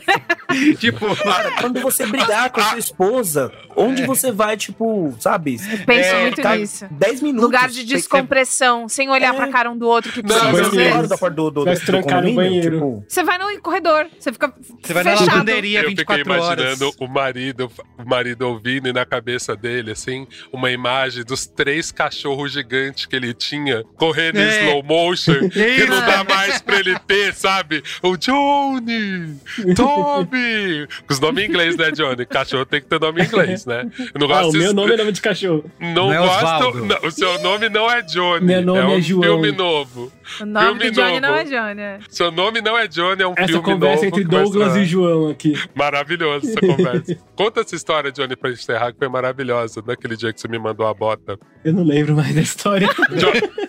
Perfeito. Ele deu uma introdução como ele lembrava. O Johnny me mandou uma bota pelo Uber. E aí o Uber, falando assim, ficou na frente de casa e eu esperando, tipo, caralho, não chegou Ah, o motoboy? sim. Aí o cara, tipo assim, eu falei, meu, mas pra quem que você tá... É, quem que mandou isso? Porque o cara tava tocando no apartamento, mas eu tava perto dele, eu não entendi. Eu fiquei meio na dúvida. Aí ele falou, ah, o João que mandou. Eu falei, João? Aí João. fiquei uns três minutos Nem O falando. João mandou pro Oga, né? Aí, aí eu É. falei, cara, Droga. aí eu falei, o João é o Johnny. Aí eu falei pro Johnny no WhatsApp, falei, ah, não, é que ele tava falando do João, demorou pra eu me ligar. Ele, grande moral que você tem, né, Douglas? Tipo, Cara, tem vários É disso no nosso Muito bom. grupo. Várias pessoas Muito cujo nome bom. não é, o no- pro não é esse, é outro, né? É Enfim, verdade. a gente vai contando pra vocês aos poucos. Vamos pro qual é a boa? Vamos! Qual é a boa?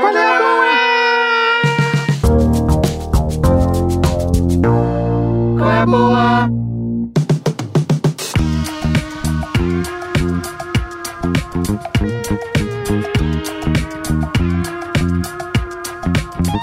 Muito bem. Quem quer começar aí? Johnny, vai você que eu já tava queimando o seu qual é a boa. Queimando a pauta do Johnny. Tá bom, então eu começo. Dessa vez eu lembrei que tinha Qual é a Boa, né? Nunca lembro. Eu vou começar por um Qual é a Boa físico, que é o disco Grande Ai, Liquidação do, do Tom Zé. Porque a gente tava falando muito sobre essa maluquice que é São Paulo. E esse disco é um retrato maravilhoso da São Paulo do final dos anos 60. E acho que o Tom Zé faz análises e analogias ali que são geniais até hoje. É, eu acho que é o meu- é o meu disco preferido dele. Então fica aí, Tom Zé, Grande Liquidação, ouçam, é muito, muito bom.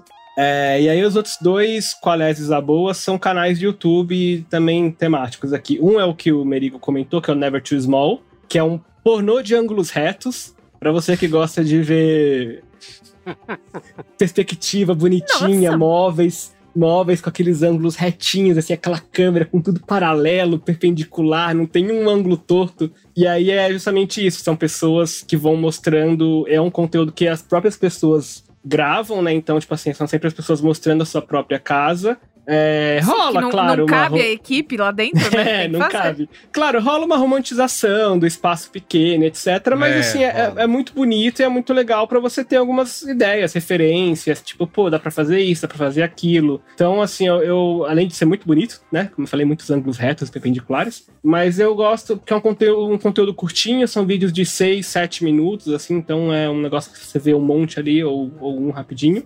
Então, acho que é bem legal pra pra isso. Tira a romantização, tira o fato também que são pessoas com dinheiro na Europa fazendo aquilo. Mas é interessante pra ver algumas referências. Você que gosta de design de interiores, aí fica que nem eu vendo essas coisas com o celular, comprando espelho enquanto vê, tarde da noite. Não façam isso. E o outro canal, então é o Never Too Small, né? E o outro canal é o São Paulo nas Alturas, que é o canal Adoro. do, do Raul Justilores, que me citou na Rádio CBN ao vivo essa semana. Chique. Olha, chique, hein? Muito doido isso. E ele tem um canal que fala. Ele é um jornalista, né? Então ele não é um arquiteto, ele é um jornalista, mas que ele fala muito sobre arquitetura e urbanismo. Claro, tá falando de São Paulo, então é um pouco nichado isso. Mas que, sei lá, embora possa ter algumas coisas, algumas discordâncias aqui e ali. Eu acho muito interessante que ele suscita questões que dá para extrapolar para outras cidades é, não só sobre a arquitetura em si, mas sobre essa, essa parada do urbanismo, de você entender por que é importante ter comércio no térreo, adensamento urbano, transporte, tudo isso é muito interessante. E para conhecer um pouco mais a arquitetura da cidade também, acho que é, que é legal. Eu, depois que eu mudei para cá, eu passei a me interessar muito mais e prestar mais atenção em arquitetura. Então, São Paulo nas alturas, meu terceiro qual é a boa? Olha, Perfeito. a gente no começo do programa tava falando do, desse qual é a boa que meio que todo mundo queria, mas aí todo mundo quer deixar pro outro falar. Eu vou quebrar o silêncio e falar que é um qual é a boa coletivo do Braincast, que é Xande de Pilares canta Caetano. Quando 300%. saiu o álbum, a gente ficou desesperado no grupo, cada um mandando print, mandando foto chorando, sei lá. Então, assim, o Higino até brincou. Assim. O Higino falou: pô, quem, quem chegar primeiro chegou, hein? O resto vai se fuder. Então, é, é, de todo mundo. Merigo, quando você for fazer a arte, você bota assim, qual é a boa de todo mundo. Bota, tipo, sei lá, o, o ah, logo não, não do Braincast. Não me dá trabalho, aí... não. Vai ser bicho. é só esse. não, não, não. Porque o meu tá principal tá que tem que ganhar o, o, o destaque. Bia Fioroto ganhou. Bia Inclusive, vocês ficam dando 3, 4. Eu não vou dar 3, 4, eu dei o coletivo. Vocês quebram amiguinho. É seu também. Que então isso? Que coisa é essa? Mas, ó, o, o. É perfeito, gente. É simplesmente perfeito. Tá, então Mas você agora. Tem, você tem o real, o real, de verdade. O meu qual é a boa oficial da, dessa semana é. Gente, o meu escritor favorito tá com um livro novo traduzido no Brasil. Ah! Ah! Juan Pablo Villalobos, um escritor mexicano que muito eu leio bom, há muitos, né? muitos, muitos anos, desde a da estreia dele. Ele sempre publica pela Companhia das Letras aqui no Brasil. Ah, eu já falei dele aqui no Qual é a Boa, com, é, já falei de dois outros livros dele. Esse é. que foi a cara do Merigo de que não lembra, né? Amigo, é muito É, tô tempo, tentando né? lembrar aqui. É, mostra mostra mas... a capa pro Merigo lembrar. É, a do, a do Se Vivêssemos em um Lugar Comum, foi, em um lugar normal. Que é a capa de dois esqueletinhos, assim, enfim. Esse, Se Vivêssemos em um Lugar Normal, é perfeito. Mas eu vou falar dele, que se chama A Invasão do Povo do Espírito, Juan Pablo Villalobos, ele é, esse é o último lançamento dele, também pela Companhia das Letras, muito bem traduzido, inclusive. E ele virou o meu segundo favorito. Meu primeiro é esse que eu falei, do Se Vivêssemos em um Lugar Normal. Esse acabou de virar o meu segundo preferido dele. É, o Juan Pablo, ele tem uma peculiaridade que é latinos, né, meninas? Ele escreve de um jeito, os personagens que ele que ele desenvolve sempre poderiam ser um primo seu, um amigo seu de faculdade, aquele amigo do seu pai que tá sempre enrolado com alguma história de um terreno. Sabe sempre tem um terreno?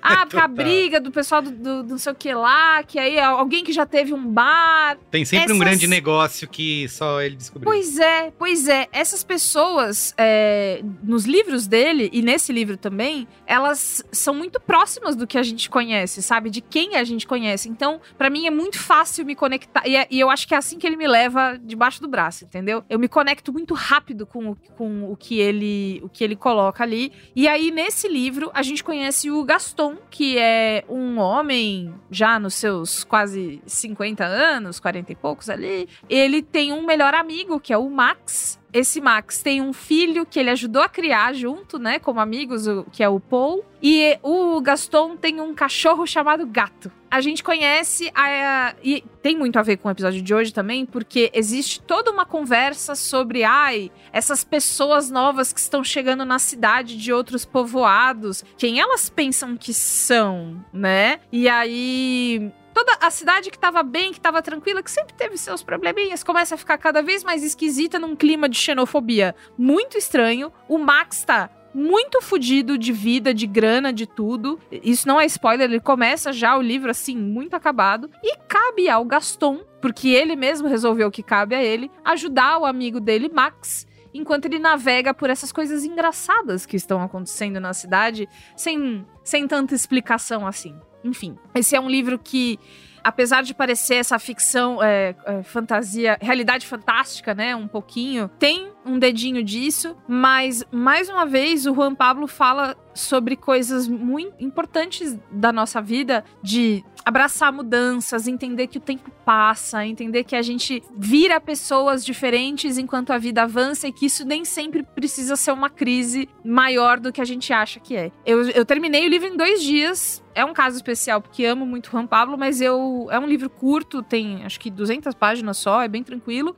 Bom demais. Muito bom lançamento. Ganhei esse livro da Companhia das Letras com a ajuda de Tamires Busato também, então um beijo para todo mundo lá. Leiam Juan Pablo Villalobos, gostoso demais. Muito bem. Festa no Covil dele tem uma das capas mais lindas. Cara, ah, já ouvi falar. A, história a Elisa é Von Randall que boa. fez. É, começa pelo Festa no Covil, porque é bem curtinho. Não, ela é Você vai incrível. ler numa sentada, bota a música do É. Tinder.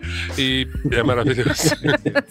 Vai lá, Olga. Olga. Qual a sua, qual a sua Tá com boa? uma fixaçãozinha aí, né? Ah, eu Leve, agora coisa eu leve. Tô, tô fazendo humor de bordão, Johnny. É isso, É. você vai repetindo. É tipo pra ser nossa, O Olga sabe? vai, levar, o- vai virar o Paulo Silvino do Breakdance. É isso praticamente isso. Seguindo a lógica de canais de YouTube, tem um cara que eu adoro que chama Cash Jordan. Cash, tipo cash de dinheiro. Ele, ele é tipo um corretor. Ele é bem o estereótipo do nova-iorquino. Fala rápido pra caralho, tanto que pode botar a tradução lá no YouTube. Seja feliz, porque é um pouco difícil de entender ele às vezes. Mas é muito legal porque ele vai falando, ele vai investigando os apartamentos. Então, mais do que um corretor, ele acha alguns apartamentos pra te, pra te mostrar. Só que ele fala muito de Nova York, ele fala um pouco do bairro, ele fala dos problemas. E aí você começa a entender, cara, como, como a visão de morar em Nova York é distorcida por causa disso. Então os caras começam a falar como se fosse uma coisa muito incrível, assim. Olha, aqui tem quarto, sabe? Tipo, coisas muito básicas são muito incríveis. Porque a galera Olha- se sujeita a morar em cada lugar, em cada cativeiro. Só que ao mesmo tempo é muito legal a curadoria que ele faz, sabe? Ele vai mostrando, ele fala muitos problemas da cidade também. Só que ao mesmo tempo ele tá tentando alugar os apartamentos, assim. Então eu acho um canal bem divertido porque ele já vai pra um negócio quase que quase que antropológico mesmo, assim. E aí só queria reforçar aquela outra dica que eu, que eu dei, que é esse documentário que chama São Francisco 2.0. É um documentário que tá na HBO e pra mim foi muito chocante em 2016, cara. Os caras discutindo todos esses problemas de gentrificação. Eles pegam alguns personagens na cidade e seguem esses personagens e você percebe o cara que perdeu o emprego, que ele era um grande, tipo, CEO em São Francisco e depois esse cara tá alugando um quarto horripilante no pior bairro de São Francisco, sabe? Depois que ele perde emprego e coisas desse tipo, que é o que eu acho que sem querer ou sem perceber a gente tá caminhando para um futuro bem estúpido, bem idiota de tornar a cidade completamente inacessível para uma classe média que faz a cidade funcionar. Os pobres então nem se fala, né? E então eu acho que é- vale, vale a pena ver, assim, eu acho que é um documentário que tá envelhecendo bem. Muito bem. Ó, meu Qual é a Boa rapidamente é um, um filme que não é tão bom assim, mas é do, de um gênero que se popularizou agora nos anos 2020, que eu adoro, que estreou agora na Apple TV Plus, é um original deles, entrou acho que no dia 20 e pouco de julho aí, que é The Beanie Bubble, o fenômeno das pelúcias, que é a história daqueles ursinhos, brinquedinhos de pelúcia TAI, sabe? TY, É Tiny. Que- Como é que é? Beanie Babies. Isso, não? Beanie Babies. É, Beanie isso aí, Babies. The Beanie, Beanie Babies. Então, é, que tem até hoje, tal, isso foi uma febre, né, no- nos anos 90, nos Estados Unidos. E é um filme igual esses que a gente já... Virou uma, uma template, né, de Hollywood. Então, ah, um filme pra mostrar... Teve o filme do Blackberry, teve o filme do Tetris, né, que é pra mostrar pessoa, como capitalistas incríveis tiveram, foram visionários e tiveram ideias. É Esse aqui- ficção? É, isso, ficção. Ele é dirigido pela Kristen Gore e pelo Damian Kulash, estrelado pelo Zach Galafianax, pela Ah, Elizabeth Banks e pela Sarah Snook, né, que é a Shiv de... Ah, nossa, Eterna, Eterna de X. Succession, Externa Shiv, exatamente. Então aí o filme vai contar a mesma, esse mesmo template do filme, da historinha corporativa, do cara que teve uma, teve uma ideia e criou uma marca gigante, né, de uma empresa que se tornou famosa e tal. Só que assim, o filme tem todos os clichês possíveis pra contar essa história, mas é tão divertido e gostoso de assistir, sabe? Eu acho que é muito por conta do, do elenco muito à vontade, assim. Acho que é o melhor papel do Zac Galafianax aí, de tudo que ele já fez até hoje. Ele tá se divertindo muito no filme, acho que o elenco todo entrega muito, e é por isso que acho que vai tornar um filme bom para muitas pessoas, assim. E, e, eu adoro esse tipo de história, né? Além de ter toda a nostalgia dos anos 90 ali. Mas eu gosto muito desse tipo de história de empresa, que como foi inventada. Por mais que o filme esteja me enganando, né? Ficcionalizando bastante, romantizando toda a história. Você mas... sai comprando Beanie Baby a rodo quando É, eu, eu, me deixo. Nesse tipo de história eu me deixo enganar, assim. E, e aceito é gostoso, todos é os clichês, as bobeirinhas e tudo que o filme é, é sabe, telegrafado para você. Mas, enfim, é, é um, um, passatempo gostoso, assim. Então tá na Apple TV Plus, The Beanie Bubble, o fenômeno das pelúcias. É, é, posso só fazer um complemento rapidinho, só que eu lembrei daquele canal do Caleb Simpson. Eu acho que muita gente já deve ter visto no TikTok, que é o cara que ele fica na rua de Nova York e pergunta: quanto você paga para morar em Nova York? E aí ele entra na casa das pessoas. Foi engraçado que esses dias viralizou um vídeo dele indo na casa da Raíssa, do GNT, a, a rainha da cocada. Aí viralizou Ai, um é curtinha. É a casa dela é incrível, já apareceu no GNT em outros programas, mas eu tô ansioso para ver agora ela nesse programa do Gringo, no programa não maior é casa... que ele faz. Né? Não é a casa da Liz Mayer lá, da. Não, não, não, não. o pé sujo no teto. Da... Para de a casa, a casa dela é bem interessante, Tem mas é bem de designer mesmo, assim. É uma casa de designer, se fala realmente. Tanto que era a locação do programa, enfim. Iago, Bom, Finaliza aí. É, pra começar, eu queria falar que para quem tá encarando essa tendência de apartamentos, microapartamentos, kitnets, e morando sozinho, e São Paulo uma cidade de muita gente e tal, não sei o quê. É tudo isso mesmo. Mas, bom, eu tenho uma coisa na minha vida que é o candomblé, que é um lugar onde eu vou lá, passo dias, é no meio da, da mata, tem uma comunidade, uma hierarquia, cheio de gente, cheio de coisa acontecendo, problema para resolver, fogão que quebra, coisa que acaba, aí você tem que correr no Braz e comprar um. carregar um balde de D&D pela cidade. Então, assim, o que eu recomendo para vocês é convivam com gente, que aí vocês vão cansar de ter gente, aí vocês vão valorizar sua vida individual. Às vezes é importante isso também. vocês acharam que é vocês se aquilombarem, né? Não, pro meu boa não é se aquilombar. É vocês procurarem alguém pra vocês se irritar, de, na verdade. Desaquilombe. E aí valorizar sua vida sozinho. Desaquilombe, é isso. É, mas é importante, né? Equilibrar. O que eu falei, equilíbrio. O meu verdadeiro qual é a boa, já que a Bia resolveu o problema com o socialismo hoje. Mais Viu? uma vez, é o isso. dia foi salvo graças ao socialismo. É, que é o que esperamos que aconteça ano que vem em São Paulo. Estou fazendo aqui campanha abertamente. E você também não tem motivo para não estar fazendo campanha abertamente se Exato. você mora em São Paulo. Bônus é, é isso, bônus, bora. Bônus, bônus. Então, já que Xande canta Caetano é um, um, ponto pacífico agora aqui no, no, no, no Braincast, chega, chega de brigas. Já que já demos o álbum do ano, vem o segundo álbum do ano, que saiu na mesma semana, que é uh, Afrodite. É... Só escreve Afro lá no Spotify que ele vai completar para você. Porque tem H, sabe? Essas coisas de jovem.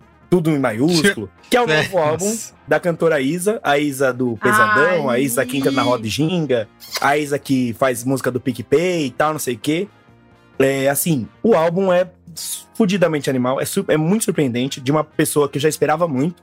Tipo, ele realmente cumpriu expectativas, superou, foi para os lugares diferentes. É, ela tem falado muito de como foi esse tempo, né? Que ela teve um tempo mais fechada em termos de produção, e ela foi muito criticada por isso. E aí acho que é importante também a gente parar para refletir na importância de vocês dar tempo para ter processo artístico. É uma coisa ali muito madura e muito particular e muito única que merece um tempinho de maturação e tal, de você entender o que, que você quer, para onde você quer ir, para no final ficar leve, divertido e gostoso, e tem frases e tem toques tem uma música lá que ela fica falando, porra, Tereza, assim você vai ser presa, que ficou isso toda hora. Não sei quem é a Tereza, mas ela devia tomar cuidado. Mas cuidado, hein? É, é isso. Vamos lá, Tereza, presta atenção. Mas então eu queria é, indicar esse disco, que eu acho que vai, vai render muito ainda. E, e que amigo, vai render muito. Ah. Você viu que ela tinha um disco pronto, jogou todo fora e fez de jogou novo, né? Jogou fora, é isso, cara. É isso. Porque ela se separou, a vida dela virou outra. Ela falou que as músicas já não tinham mais nada a ver com ela. E fez tudo de novo, foda-se. Temos alguns braincasts sobre isso, inclusive deles eu recomendo A Lacuna, Como se permitir ser ruim naquilo que você quer ser bom. Não que a Isa seja ruim, ela excelente. é excelente, você não é a Isa, não tem que se comparar com ela. Porque ela é extraordinária. Não faça isso, é pelo amor de Deus. Não, você vai é, perder. Mas você dá chato. espaço ao erro, você dá espaço ao erro, criando uma, uma, um lugar onde você consegue acertar, aí você tem espaço para você errar em outras coisas que você gosta de fazer. É, é, a dica que eu dou hoje, mas ouçam esse disco e, e assim, que legal que demorou pra escolher qual é a boa hoje, né? Quer dizer, tem muita coisa acontecendo e as coisas continuam se movendo, a música brasileira aí pulsando. Paulinho da Viola, graças a Deus, saiu do, do hospital. Tá em casa. Tá todo mundo aí vivo, trabalhando com uma porra. E vamos pra frente. Menos Olavo. É, Muito bem. Que não está no É. Canadá. muito. Tá sumido, né? Tá sumido. Tá quietinho. Antes da gente finalizar, Johnny quer dar um momento Faustão. Tem um momento Faustão aí? Eu tenho também. Então vai. Eu, E o Iago também. Olha. eu estou emocionadíssimo, porque tem mais de seis meses que esse papel tá escrito. Meu Deus do céu, Seguramente, Johnny. qua- talvez quase um ano. São três momentos Faustão. Um é pro meu amigo, grande artista, ilustrador, Ibrenquesteiro Karamuru Baumgartner. Cara incrível, a Nossa, gente que se trombou no, no Pixel Show. Foi a melhor palestra do Pixel Show. Esse nome é dele, ele não inventou. E tem um D'Artagnan no meio, é Karamuru D'Artagnan Baumgartner. Caralho, aí eu E- upgrade, hein? Enquadrar o RG, né? É o caso. E grande, grande Brenquesteiro, então, Karamuru, abraço. Beijo. E para duas pessoas que eu encontrei no dia tipo São Paulo, em dezembro do ano passado, veja bem, faz tempo, que é o Geraldo Botaro e a Fabrícia Ribeiro. Então, grande abraço pra vocês também. Tá dado meu momento Faustão depois de muitos anos. Muito, Muito bem. bom. Ó, eu tenho um só, de- que inclusive eu esqueci de dar nos outros porque a vida acontece, mas Lucas Suesco, o fofíssimo que me deu os ingressos pra assistir ao filme da Barbie com a minha sobrinha, que inclusive o copo que aparece aqui, né, que é o copinho da Barbie, foi o copo que eu ganhei nessa exibição. Um braincasteiro de primeira, grande fã do cinemático também. Mandou pra gente, inclusive Cris Dias e Ana Maron estavam também nessa, nessa sessão especial de Barbie. Lucas foi muito legal comigo, tratou bem, que assim, quer me ganhar, trata bem minha sobrinha, entendeu? E tratou ela super bem e perguntou pra ela várias coisas do filme. Foi muito gostoso esse dia, proporcionado por Lucas, então fica o meu beijo e abraço. Muito bem. Quem mais? Iago? Eu tenho, é, também o meu foi um lapso daí na última gravação, ainda bem que a pessoa não veio puxar minha orelha, que é um amor de pessoa. É, estive lá em Cuiabá há umas semanas, a convite do brinquesteiro Vander Muniz. E Foi. aí, pra Ah. falar na Expo Favela, um momento muito bacana assim na minha vida, tipo, um dia. Gente, chamem o. Iago pra falar, viu? Porque É, habla. falo muito, viu? Eita, como habla. Mas foi legal, foi um encontro bacana, artistas incríveis. Tem experiências que eu ainda vou trazer aqui de outras formas e tal, mas tá cozinhando. E aí ele articulou com o Gabriel Lucas, que chegou assim, de uma forma muito faceira, pá. Eu tava sentado assim no auditório. Aí ele chegou, tal, ele, nossa, falando com o Wander, assim, direto. E cagou pra mim. Eu falei, beleza. Porque na, na brinquesteria é assim, viu? A gente sempre fala disso e é verdade. O pessoal só fala entre eles e a gente dane-se. Falei, ah, você tá com amigo dele. Depois a gente troca uma ideia, sei lá. Aí ele catou e falou. Chegou em mim e falou assim: vem cá, você tem assistido o programa do Luciano Huck? Não, né? Ninguém tem assistido muito, porque o importante é o Momento Faustão! Eu falei, caralho, foi uma comunicação universitária. E aí. Boa, foi um- E aí ele um chegou pro Momento. Faustão e eu falei, cara, animal, surreal, assim, incrível. Foi um E aí ele falou, gênio. mano, eu vou deixar um livro pra você lá tal. E aí me deu mais umas indicações, deixou lá no hotel.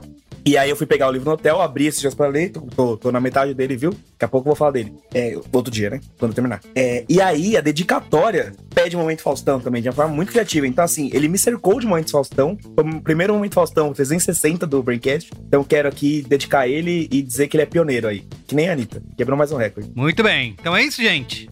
É Temos. isso. Um beijo. Tá bom. Temos. Obrigado. Beijo, Tchau. gente. Valeu, gente. Até semana que vem. Tchau. Ah. Valeu, Ah, tchau, tá. tchau.